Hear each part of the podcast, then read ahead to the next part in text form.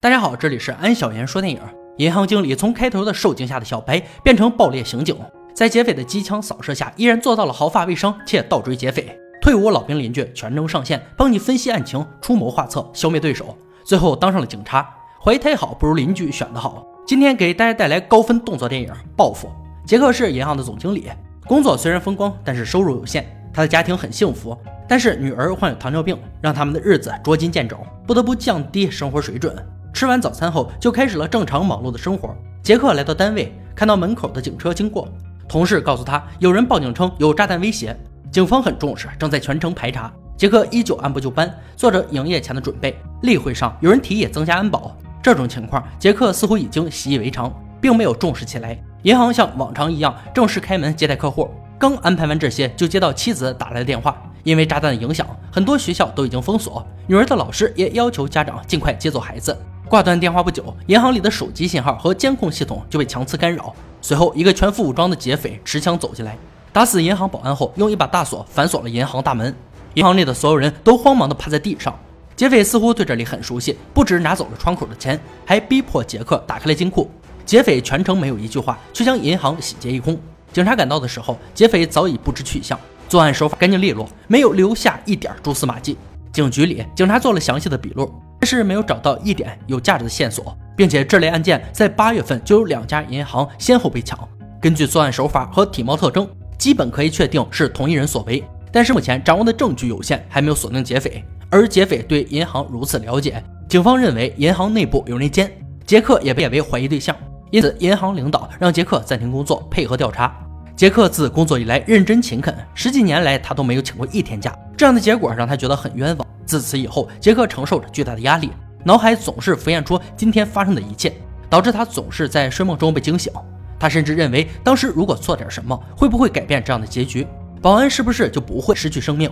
杰克每天在愧疚和被怀疑的情绪中无法自拔，他甚至需要安眠药才能入睡。而他的情绪也给家人带来了困扰。女儿因为家里的气氛长期处在紧张的状态，病情有了严重的迹象。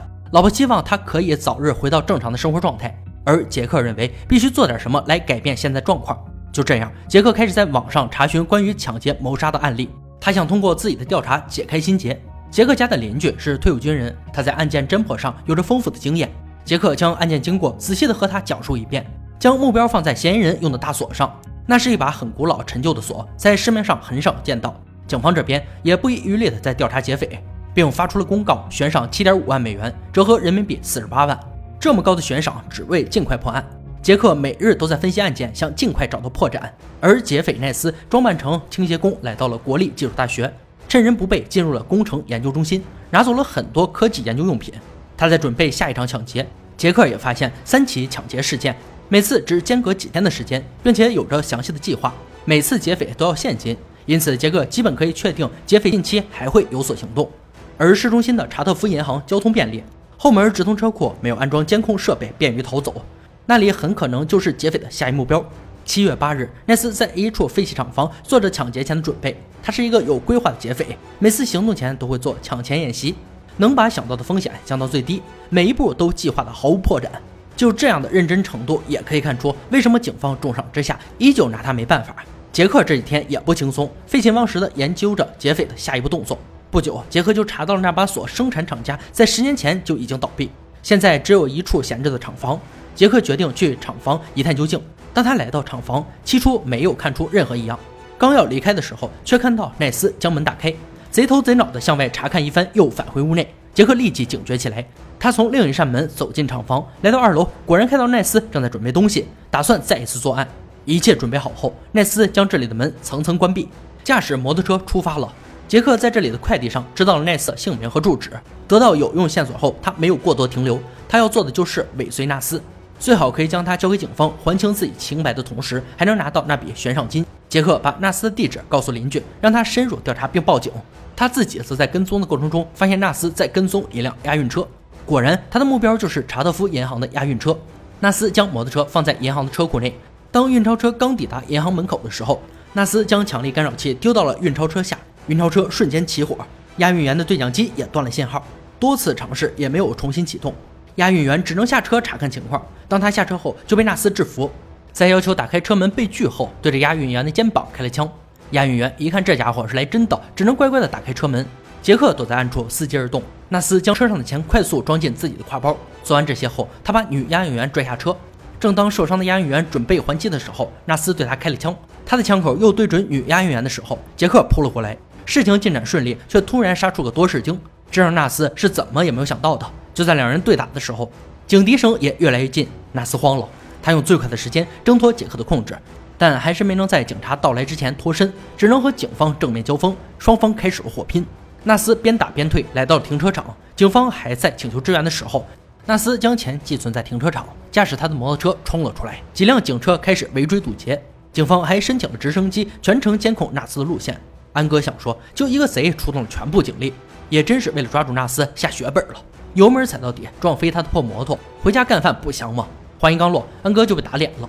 纳斯急刹车后调转车头，对着警方的车连续射击，警方的车遭到了严重的破坏。而纳斯来到建筑工地，朝着上空开了一枪，工人们瞬间炸了窝，四处逃窜。纳斯趁乱开车逃之夭夭。纳斯回到旧厂房，一把火烧了所有东西，将所有的证据销毁。杰克见所有人都忙着抓贼，来到停车场，把纳斯抢来的那袋子钱扛回家。纳斯销毁证据后，再次来到停车场，想拿回钱，没想到那袋子钱却不翼而飞了。